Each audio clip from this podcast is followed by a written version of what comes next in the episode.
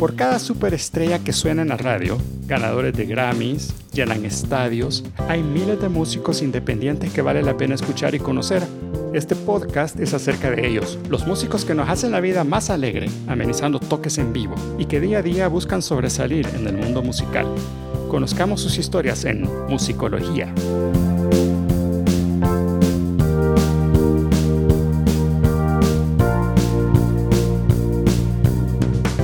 Episodio inaugural de Musicología conoceremos a Marcelo Áviles. Tiene una trayectoria impresionante, 13 años de estar haciendo música y lo tenemos acá en el estudio, así que bienvenido Marcelo. Gracias Omar, un gustazo acompañarte. Que tal como tú decías, habemos un montón de músicos por ahí atrás queriendo hacer las cosas bien y tal vez no solo, habemos otro montón más que vimos que en esto estaba nuestra forma de vida y ahora nos dedicamos a esto completamente.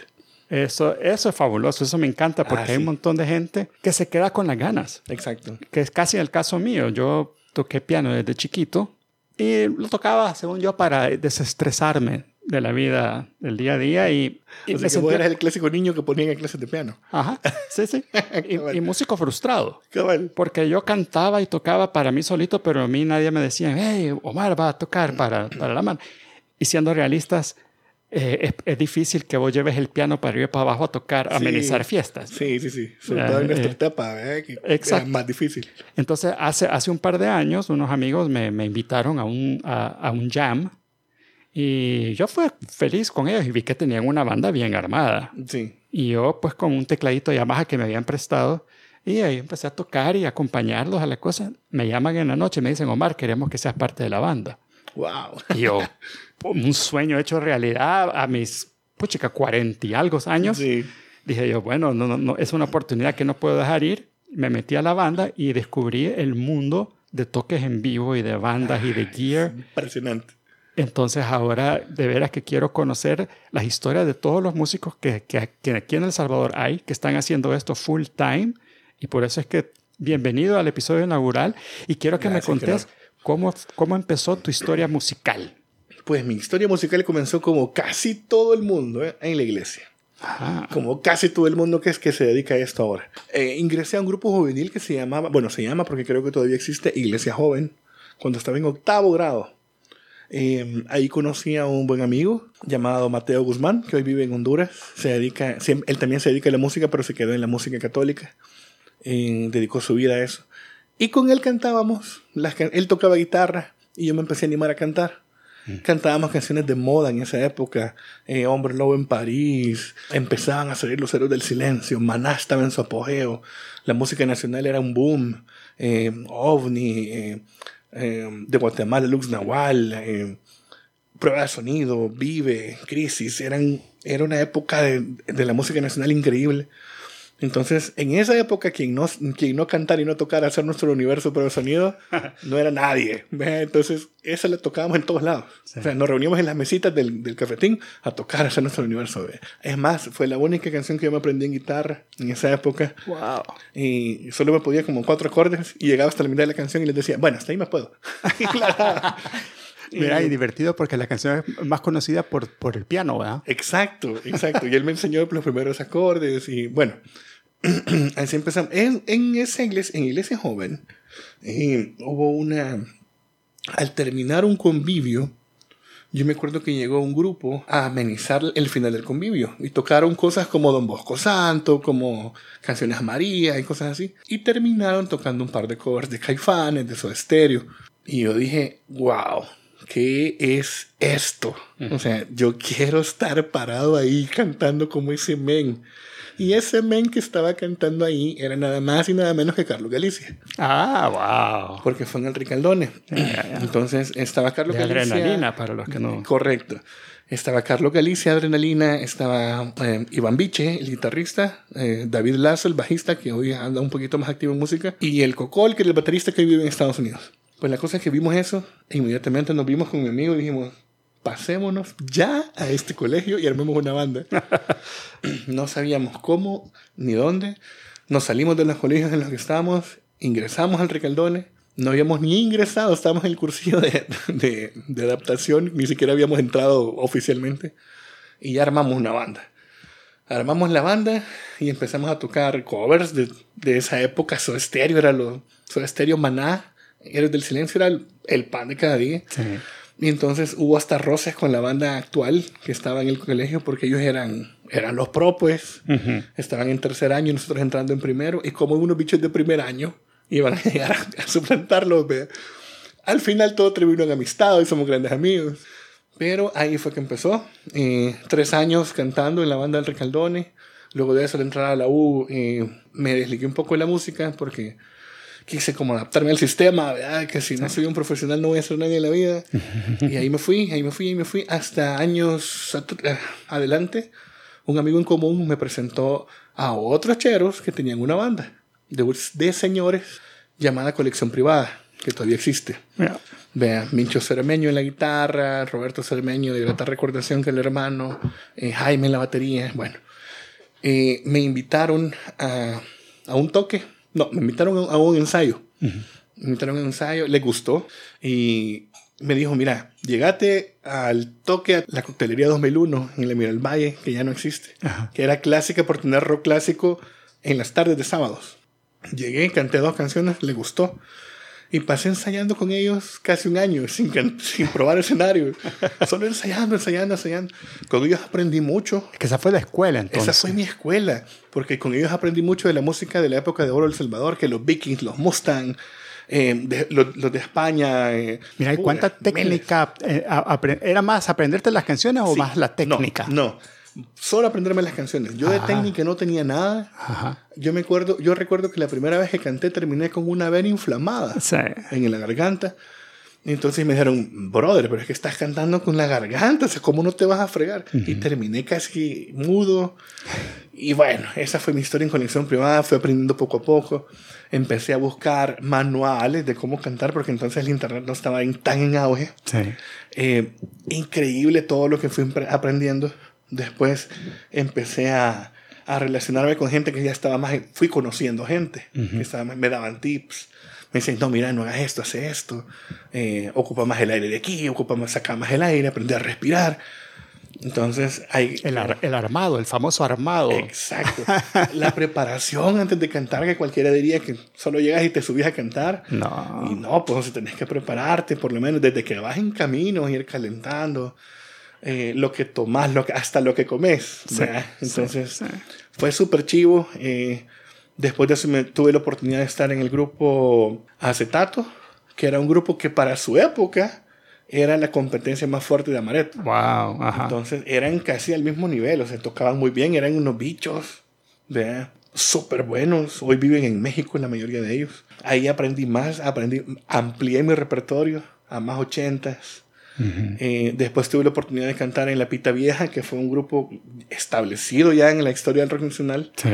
que tuvieron un su par de discos que de hecho ahorita están editando la edición del 20 aniversario de su primer disco, Wow. que va a salir por ahí por mayo, creo, con dos temas inéditos en los que vamos a colaborar ya los dos vocalistas.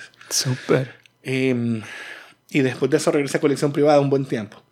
Ahí yo, yo dije aquí me voy a quedar, o sea, quizás este es mi destino, regresé a colección privada, me quedé cantando con ellos, ya mucho, con mucha más experiencia, ¿verdad? Y había La colección privada era, era mayoritariamente covers. todos covers, todos, todos. Tenían, tenían un par de canciones originales del guitarrista Ajá. que cantábamos a veces en vivo, que él había hecho un disco como solista hace años. Ya con todos y ya con la nueva tecnología, eh, tratamos, la regrabamos en el estudio de Roberto Salamanca Ah, wow. hace, hace, uh, hace unos 15 años quizás. Que tenían los apartamentos, ¿no? No, lo- él ya lo tenía en el escalón ahí por la por el Crown Plaza. Ya, ya. por el Crown Plaza. Entonces, regrabamos esas canciones, regrabamos tres temas, los usábamos. Yo dije aquí, aquí voy a quedar.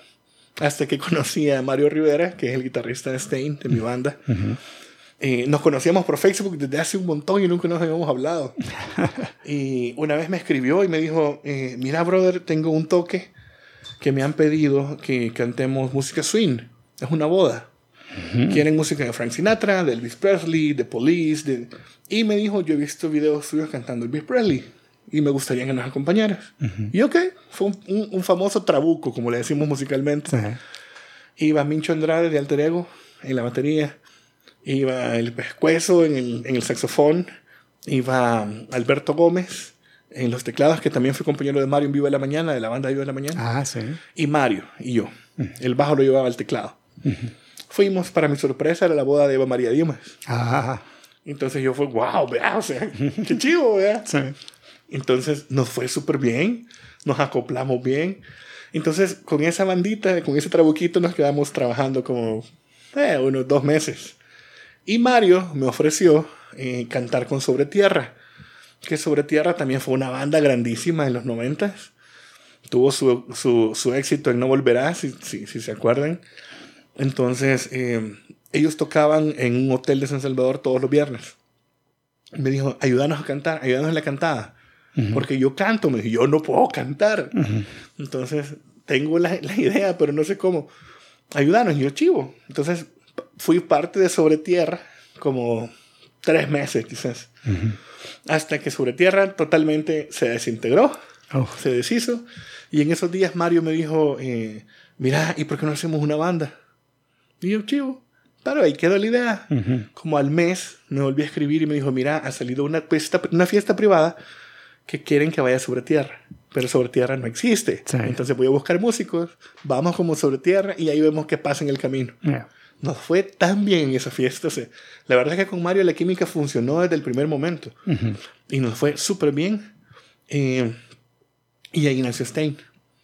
Ahí, pero la historia del nombre y de- le pusimos Stein un año después de formada la banda. Porque tú sabes que a veces en las fiestas privadas le dicen a los músicos, muchachos, tienen barra libre. Lo cual es un error. Entonces, eh, terminando el toque, nos fuimos a sentar lejos en el jardín, en una, en una mesa redonda.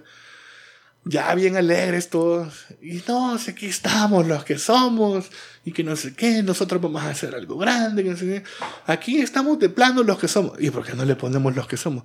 Pongámosle los que le pusimos los que somos a la banda. ¿Te imaginas qué nombre más espantoso? Pero claro, en el estado en el que estábamos era el mejor nombre del mundo. Sí, claro. Cuando nos dimos cuenta... eh, Menos mal no se lo tatuaron así. Lo, Ah, menos mal. menos mal. O sea, y cuando nos dimos cuenta, eh, un, un amigo en común estaba gerenciando eh, Benigans. Ajá. En esa época, cuando Benigans estaba en su mejor auge también. Sí.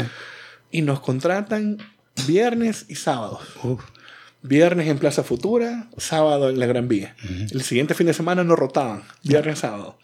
Pero pasamos tocando casi año y medio ahí. Súper. Eso nos permitió hacernos de nuestro equipo de sonido. Cada, O sea, fue año y medio de éxito total. Eh, Y, y, en el arranque, me voy a saltar un poquito Sí, sí, porque esa es parte de lo que quería platicar también del equipo y del, y del PA y del mixer y todas las cosas. Pero cuando arrancaron, eh, ¿qué, qué equipo, ¿qué equipo tenían? fíjate que cuando no recuerdo exactamente qué era, pero era rentado. Ah, el Rentábamos equipo porque no teníamos propio. Ya, ya, ya. Eh, Mario siempre tuvo, casi siempre su, su amplificador, que era un Hot Roll Deluxe, ¿verdad? un Fender, que muy bueno, Ese era de él. era de él. Vean, él tiene una. El amor de su vida es una Fender eh, Telecaster. Ah, puya. Pues, buena. wow, esa guitarra es. No se la toquen ni se la miren, vea.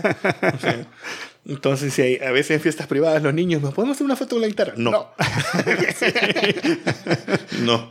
Entonces, eh, y cada quien tenía sus instrumentos. Yo no tenía nada en ese entonces, yo solamente tenía un cartapacio gigante Con todas las con las letras impresas en, en páginas de, de- de plástico, Sí. un separador de plástico, y ahí la démosle tal, y ta, ta, ta. Uy, cinco minutos buscando la canción, ¿verdad?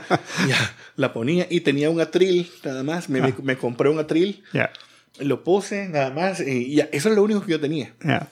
¿Verdad? Eh, con el tiempo fuimos cambiando. Mario se compró, eh, Mario fue el que compró el sonido, ¿verdad? Lo compró y dijo, vaya, yo voy a comprar el sonido y lo que vamos a hacer es sacar una parte del pago como que fuera un músico más, ya. Para ah, el sonido. buenísimo. ¿verdad? Para la precisión del sonido. Y Para claro, ir le ha tocado, pues. Sí. Entonces ahorita tenemos unas, unos medios altos, eh, Behringer de 1500 watts, Wow, arriba. Buenísimos. Tenemos abajo dos subs pequeñitos, pero que retumban. Sí, sí, Wow. sí. También Behringer. Todo el equipo Behringer que tenemos ahorita. Buenísimo. La- el mixer también. El mixer también. Tenemos un mixer de... Tenemos dos. Uno de 12 canales pequeñitos, cuando son eventos pequeños, y tenemos uno de 24. Ya. Em, yo ahora ya tengo, me hice mi micrófono. Ajá. Tengo, me compré dos micrófonos. Tengo un, un Shure SH55, el clásico. Ya. Y tengo un Shure 85 Beta. Ese es el que ¿Qué todo el mundo es? está ocupando, del 87 Wow. al 85. El 85A. Ah, ah ya, ya. Sí, 85A, el Beta.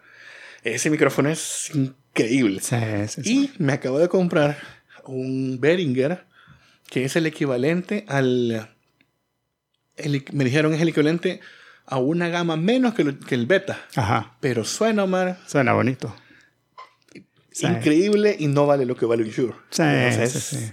Ah, de veras. Estoy ahorita impresionado con el Wow. sonido. No lo he probado en vivo, solo lo he probado en mi casa. Ya. El viernes lo voy a probar en el toque. A mí te soy sincero, lo que me gusta de los Shure, que te das cuenta que todo lo que tengo son Shure, Sí. es que son indestructibles. pues. Sí, es bueno, de batalla. Eh, este estudio que estamos ahorita, les, te estaba contando que es- eh, se incendió. Sí. Lo único que sobrevivió fue el micrófono que está aquí. Eso te estaba viendo contra de cabal ese Ajá. O sea, te puedes imaginar que todo aquí adentro se arruinó, se quemó, se deshizo. El micrófono Shure ahí está y funciona todavía. funciona. Con ese grabé un disco, bueno, una canción que, que he puesto en Spotify. Ese microfonito todo chamuscado es el que ocupé. Wow. Ah, pues sí, entonces yo ahora tengo mis cosas, tengo mis pedestales. Tengo dos pedestales, uno recto para cantar con la banda, uno de brazo cuando canto como solista y mis pistas. Ya. Eh, tengo sus tres micrófonos, mis cables. He, he visto que se ha puesto de moda ahorita, hay unas como cajitas de efectos que, Sí. que muchos están usando Yo cantando. tengo una. Ajá. Yo tengo una, la tengo hace como tres años, antes de que se pusieran de moda. Ya, ya. Y que te, te- que te hace el, el coro Te también. si hace quieres. segundas, te hace terceras. Wow. Puedes editar, puedes eh, editar los presets que ya trae Ajá. y puedes hacer tus propios efectos. Yo, el, mi pedal es un TC Helicon eh, Harmony 3. Ajá. Ese trae 300 presets listos Wow. para que tú ocupes. Ajá. Y puedes grabarle 300 bancos más. O sea, editando los 300 que ya tenés. Ya. Metiéndole, quitándole. A mí me, ha costado hallarle el uso indicado, el uso correcto. Hay un montón de gente. Es que para cada canción varía, ¿no? Varía. Yo ahorita tengo un- uno que usa un efecto permanente, que es el que me da un poquito de reverb en, en la, en la voz, Ajá. para que en la consola me tengan flat. Sí. Me tengan flat y el efecto se lo doy yo. Ese es una, eso es algo que he estado viendo. Nosotros empezamos con nuestra banda con un, un mixer que compramos, Allen and Heath, es la marca, Eh, y trae miles de efectos.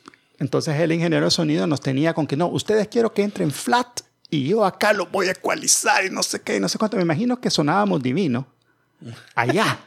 Pero nosotros en nuestros monitores nos oíamos mal porque decíamos, pucha, qué Es que feo. esa es otra cosa. Depende a, veces el- el- eh, depende a veces de quién tengas en el sonido, cómo sonás. Sí, ahora, ahora le dimos vuelta a todo porque le dimos jaque al... al, al- al- mira, cada quien tiene su- sus efectos acá y sus pedales y todo. Claro, Y, y así nos vamos a monitorear y allá que salga, entre ya, claro. así- ya arreglado, porque si no... Así es, es que así tiene que ser, de, de hecho. Sí.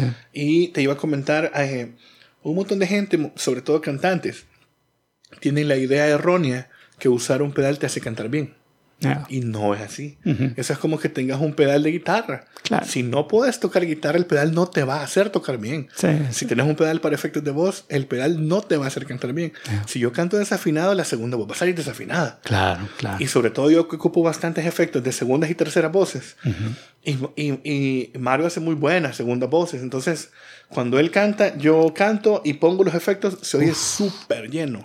Súper lleno. Entonces, pero depende de lo que tú decías, del tipo de canción, en qué momento hacerlo, en qué momento meterlo. Pero eso no te hace cantar bien. Sí, sí, sí. Eso es. Muchos, muchos piensan eso. Ah, es que tiene pedales. Es, es, es trampa. No. es una herramienta. No, y saber usar, como lo que vos lo acabas de decir súper bien, saber usar Sí. el pedal es, un, es también, eh, requiere timing, requiere estar en la jugada. Exacto. Eh, a mí me ha pasado que de repente yo ocupamos vocoder, por ejemplo, y se me olvida apretar el botón del vocoder. Y empiezo cantando y ¡ah! Uy. Sí, pasa. pasa. O a mí me ha pasado que dejo el, el, el, el efecto puesto. Ajá. Eh, Gracias por seguir. Y na, na, na, Entonces, yo, uy, vea, me ha pasado. Entonces, eh, tengo eso, tengo, pues ya, o ya tengo todo mi equipo listo. Me da risa que la mano dice, es que el vocalista bien chivo llega solo, con su, solo a pararse a cantar. Ah, no. O yo ando mi, una gran maleta con mis cables, ando un par de luces para poner así para atrás, ah, mi pedal, mis pedestales, mi micrófono, todo, pues. Bueno, ya que hablamos del gear, eh, hace poco estábamos viendo, eh, creo que hace poco fue lo, de, lo del eh, Suprema Beer. Beer. El Food Fusion, no sé qué. Ah, eso, Food Fusion, no sé qué. Y habían dos bandas buenísimas, una de ellas donde toca Pardo, pues que ahí estaba. Alter Ego. Alter Ego, exacto. Buenísima banda, un show muy, muy bueno. Muy bueno. Eh, y terminó el show y fue un gran exitazo, todo el mundo aplaudiéndolo. Y en eso vemos algo que aquí pasa porque el momento un poco raro, extraño. Yo lo digo como sobrenatural, siento yo. Es el momento en el que acabas de aplaudirle a este chavo, a todos estos cheros, los acabas de aplaudir. Para vos son los, más, los músicos más chivos que existen. Y ahora te toca verlos desconectando, sus cablecitos, Yo dándole llamo- vueltas. su Yo lo bola- llamo el momento cuando se nos acaba el glamour. Y es- esa es nuestra realidad. Y, Nuestra y realidad. a todo el mundo es, es eso. Pues terminas tu show y a recoger tus y cositas. a recoger tus cositas y, y a meterlas en, la- en lo- en los bags y, y Sí. el, y el packing, ¿verdad? Y todo. Claro. A veces te- yo veo que, por ejemplo, a veces se bajan, se echan la cervecita con la gente. e Inclusive estos se estaban tomando fotos con la audiencia porque Sí. fue un show muy bonito. Sí. Pero después los ves subirse, subirse al escenario. Y yo, yo, yo he estado ahí. Yo, yo, yo sé cómo se siente eso porque uno también se siente feo haciendo Claro. eso, ¿verdad? Y fíjate que eso es nada más, o sea, el, el incidente de eso es nada más y nada menos que la falta de buen pago. Sí. Porque si tuviéramos un buen pago, tendríamos para pagarle a un mal llamado marañón, como le decimos Sí, en, el, en- El- en el musical, cabal, que es alguien, del, que alguien que sea de staff, que se encargue Sí, de todo eso. Pero, pues sí, si no hay presupuesto, hace puras penas, vea, uno va. uno va con todo. Así, así toca, así toca. Y, y- y la llevada, y no sé si también en, eh, bueno, el, el- el llevar las cosas, eh, no sé si ustedes eh, van juntos en, una, en un vehículo del grupo o cada quien lleva sus volados. Depende. Fíjate que cuando vamos lejos, por ejemplo, cuando vamos a tocar a. Nosotros vamos seguido a tocar a Taco, Ujú. a dos lugares allá. Y nos vamos cada quien en nuestro carro. O nos ponemos de acuerdo y nos repartimos. Pero cuando son gigs aquí en San Salvador, cada quien llega por su lado. Porque normalmente eh, cada quien de sus trabajos sale. O, o están en otras actividades y salen para allá. Entonces, a veces eso es un problema también, vea. Porque el, el parqueo de los músicos, los músicos no tienen parqueo. vea. Uf. Toca a veces ir, ah, ya dejé el carro y hay que traer Y, el y lo, parlante. lo típico es con el vigilante, vaya, déjame parquearme aquí, solo voy a descargar y me voy a mover. Sí. Típico, eso es casi de todos los toques. Quería preguntarte también el ambiente de los toques, ya que, ya que estamos en esto de, de los, de los lugares. Eh, ¿Ha mejorado eso acá en El Salvador? Eh, yo he visto, por ejemplo, últimamente más, eh, más lugares de toques. Antes había bien poquitos, ¿verdad? la guitarra ya en el Tunco, En el que, Tunco, que, que como que ya estaba planeado que iba a ser para toques, ¿verdad? como que tienen su escenario bien armadito y toda la cosa. Eh, también este Republic, por ejemplo, que yo considero que es uno de los lugares a ser más chivos para es tocar uno en de los vivo, mejores escenarios en realidad. ¿verdad? Ese sí está hecho como para un para eso, para toques en vivo. Correcto. Y, y de ahí, pues, para de contar, porque yo no, que, yo no conozco otro lugar que tenga eh, música en vivo como una... Como un plus. Sí, como lugar. Fíjate que, lo que los que tú has mencionado, yo creo que la diferencia de ellos es que la música en vivo es, es un complemento del lugar. Porque, Eso. eh, exacto. Es un atractivo. es un atractivo ya del lugar, porque, ajá, yo me he encontrado un montón de, de, de gente, sobre todo el extranjero, que me preguntan, eh, miren ustedes, geniales, pero queremos ir a ver más bandas, ¿dónde hay más bandas? Y yo, bueno, Republic, Los- siempre los mando para Republic, Sí, porque- sí. pero es como que ya siempre sabes que va a haber música ahí. No, y tiene el ambiente bien hechito. Y no sé si los, si los PA son de ellos. Todo el de ellos, todo el sonido de ellos. Ahí vos solo llegas a conectar. Vos solo llegas a conectarte. Ellos tienen su ingeniero de sonido.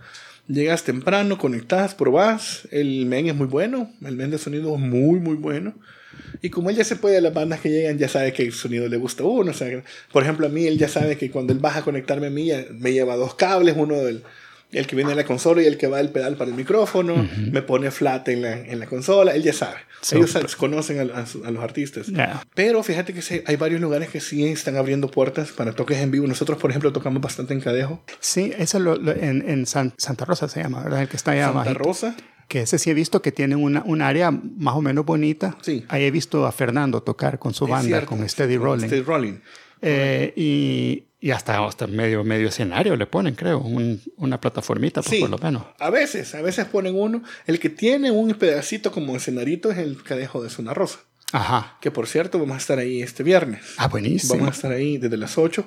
Tenemos un especial de 80 versus 90. Va a estar muy bueno. Nice. Y llevamos, eh, llevamos eh, ¿cómo se llama? Nuevos, nuevas canciones, a ver qué, a ver qué tal. Eh, porque Sí, siempre que llevamos canciones nuevas es como, ay, hijo de madre. Claro que es, es- Ah, Una cosa nueva que puede fallar, decimos. sí, claro que es nuestra, nuestra representante. A veces dice, es que ustedes cuando tocan, siempre que tocan la primera vez una canción se les oye rarísima y después se les oye chiva. Sí, así pasa. Bueno, a nosotros nos ha pasado que fregando, fregando, ¿no? cuando es el momento de las otras, otras, otras, y pucha, que no teníamos planeado otra. Tocamos, cabal. Ta- Esta tal vez no sale, ¿verdad? Y nos sale espectacular. Ajá, cabal. Y, y entonces, todos ya bien, ¡ah, qué chivo! Con el ego bien en alto. Mira, metamos esta al repertorio, practiquémosla. Y a la hora de ensayarla, no nos sale. No sale, así es. Ya no sale. Es como que, ¿por qué allá sí no salió y ahora no? Cabal. Ah, pues eh, otro lugar que también tiene un escenario bonito, fíjate, es la craftería.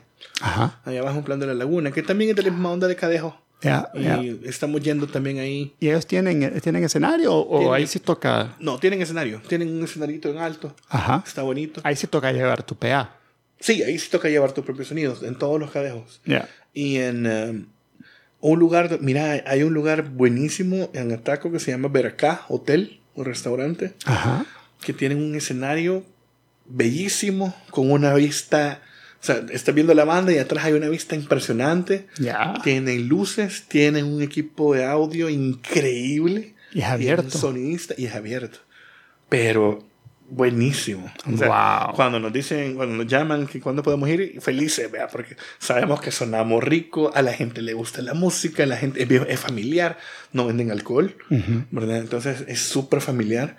La gente feliz, el sonido espectacular, el ambiente, el clima, o sea, estamos hechos. Sí. Y el otro lugar al que vamos es, es a Portland, a Taco, que también tiene escenario, también tiene sonido, ¿verdad? Pero eh, ahí nosotros llevamos complemento. Llevamos nuestros monitores, llevamos un poquito más de equipo para que sonara un poquito mejor. Ya. Sí, y creo que eso es, eso es algo que acá falta un poquito más, creo, esa cultura de música en vivo, porque, por ejemplo, mi, mi, mi hija, que tiene 17 años, ella no le gusta la música en vivo. Ella prefiere un DJ, Ajá. ¿Verdad? Que es lo que está muy de moda ahora. Yo le digo, mira, a mí yo no tengo nada en contra de los DJs, me parece que es que, que, que bueno de vez en cuando, y para la bailada es chivo. Pero hay veces que uno quiere escuchar eh, música, Exacto. tocar en vivo con instrumentos de verdad y, y, y- ese feeling de un buen guitarrista echándose un solo, no te lo da. un- No, no te lo da un disco. un Te disco. lo da un MP3. Ajá, ajá.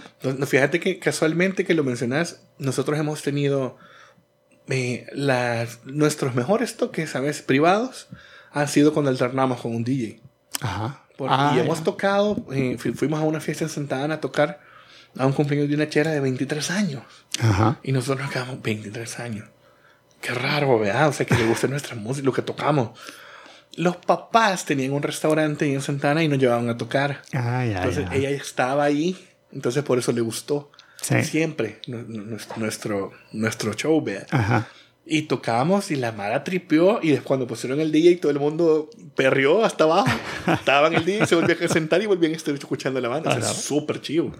¿Cómo ves vos esto de las bandas nuevas? Porque hace poco, bueno, no hace poco, ya antes de la pandemia, justo antes de la pandemia, Fernando Poma estuvo haciendo un par de conciertos en el techo del Hotel Camino Real. Sí.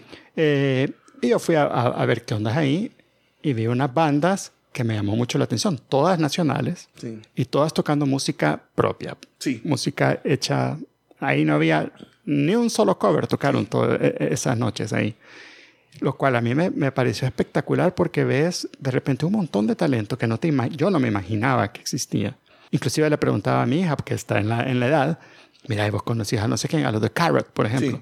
Sí. Ah, sí, sí, sí me los puedo. Son súper populares entre los bichos. Y tocan bien, no sé qué. Camila es otro. Sí. Eh, así, hay varios Hay grupitos varios grupitos así. eh, que, que tienen un show. O sea, han arm- han- no es solamente la música es buena, sino que también han armado cabal, un show, como una identidad bastante propia. Algunos que se parece demasiado a Café Tacuba, que no vamos a decir quién es. Sí.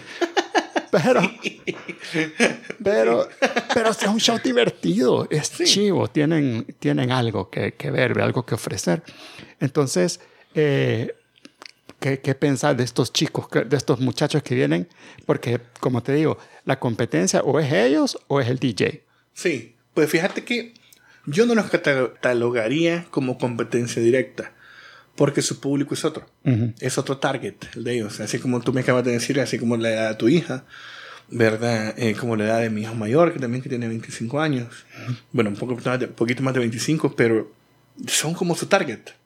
Entonces, eh, no nos afecta tanto en el sentido que tocamos en los mismos lugares y nos... Y nos se complementan. Ajá, nos complementamos, porque ellos están para un tipo de público y nosotros para otro.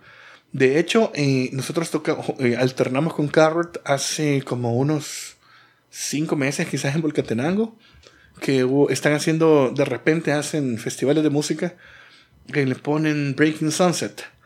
Entonces empieza desde como a la una de la tarde en los toques, va cayendo la tarde, ves el atardecer bien chivo en el volcán y las bandas tocando. Y siempre ponen a una banda eh, más fuerte para cerrar. Sí. Entonces, en esa oportunidad, abrió, no me acuerdo quiénes abrieron, después tocamos nosotros, después tocó Taxi Drivers, para el público que estaba y la, la mar aprendida, ¿verdad? Sí. Los bichos que ya sabían que iba a tocar carro, eh, casi al final llegaron más tarde. Sí, Ellos llegaron más tarde, se fue, o sea, se transformó de gente sentada viendo y aplaudiendo y cantando desde su silla a Mara parada enfrente del escenario saltando. o sea, a un concierto completo. Y esa vez cerró prueba de sonido, creo yo. Que también las pruebas todavía tienen ese, esa magia de, de, de contagiar a la gente con su, con su entusiasmo y todas las canciones que les pegaron, pues siempre van a pegar. Y son himnos, son himnos del Salvador casi. Claro. Entonces, eh, es bien chivo porque ves, cabal, y lo que tú decías me asombró. esta Mara toca súper bien. Son unos talentos. Sí, no, me, a mí me apantalló. Y, y, como te digo, no, no, no solo la habilidad de tocar, porque sí tienen buena habilidad, pero la presencia en el escenario que tienen, fíjate, me, me, llamó la atención. tienen como un subconcepto bien armado. Sí. Le han metido marketing. Eso es bonito, eso es bonito. y, y, fíjate que esto es un, esto es un, un movimiento mundial, porque por ejemplo, yo ahorita hace poco sigo a una banda italiana que se llama Maneskin. No sé si tú ya la has oído. No. Te la dejo de tarea, te vas a enamorar de esa banda. Ah, buenísimo. Se llama Maneskin. Lo descubrí por una canción viral en TikTok. Ah. Yo dije, ¿qué es esto? ¿Qué es esta canción? Busqué el audio, busqué la banda. Ellos fueron, fueron los ganadores del segundo lugar en Italia's Got Talent. Buenísimo. Unos bichos entre 18, cuando estaban en el programa, entre 16 y 18 años. Wow. Pero mira, vos los ves y tienen una presencia escénica y que tocan increíble. Ellos, ellos son unos rockstar ya. Pero eh, pasaron tocando como dos años en la calle. ¿Eh? Así, así es como te hace bueno. Exacto. Y ganaron, ganaron el Festival de San Remo ya le abrieron a los Rolling Stones, ya alternaron con Miley Cyrus, ya están, se fueron de gira supuestamente dos meses a California y ahí se han quedado. están haciéndose mucho más famosos de lo que ya son. Le han abierto a medio mundo. Son un fenómeno mundial. Pero lo que tú decís, o sea, hay marketing. Ahí hay alguien que les dijo. Y porque fíjate que si, si tú ves esa historia de Maneskin, se ve cómo van evolucionando. Como al principio se vestían de una forma, empezaron a mejorar, se empezaron a arriesgar más, las canciones empezaron a arriesgarse un poquito más, el sonido es bien crudo, es entre rock, funk, cantan unos covers en inglés, otros en italiano, eh, tienen bastante música original, bueno, la mayoría son originales, pero son increíbles. Y eso es lo que está pasando con esta gente de aquí. ¿Verdad? Están tomando cosas muy buenas, componen muy bien, a veces, a veces las canciones son bien sencillas, pero ahí está el secreto las mejores canciones, las canciones más pegajosas del mundo son tres acordes y la verdad, como dicen. Eso te iba a decir. Los bichos se las pueden. yo asombrado cuando yo los bichos. sí, la verdad es que sí, son muy buenos. Bueno, hey, Marcelo, muchísimas gracias por estar acá con nosotros. Nada más quiero que porfa le digas a todos los que nos escuchan eh, tus redes sociales, donde te pueden hacer booking, toda tu información. Chivísimo. Mis redes sociales puede buscarme en Instagram como marcelo.avilesh, el personal, donde subo eh, información de los toques, subo los afiches, subo eh, videos en vivo de los toques. Y también pueden seguirnos en, la, en el Instagram de la banda y en el Facebook, que es Steinband SB. Stein como S-T-E-I-N. S-T-E-I-N. Como un Stein de, Como- de cerveza. Frankenstein. Ah, también. Fíjate que esa es la historia que no te conté porque se llama. Stein. Porque le pusimos Stein por, precisamente por Frankenstein. Porque éramos como piezas de otras bandas para formar un monstruo nuevo. Entonces fue como se nos ocurrió de repente, va, chivo, y ahí nos quedamos. Súper. Ahí nos gustó. Ay, a mí me gustaba más la idea de, un- de una jarra de cerveza, un Stein de cerveza. Ahí pueden buscarnos y también para contratos en el Instagram, ¿verdad? Nos pueden escribir a Instagram o a Facebook y con gusto.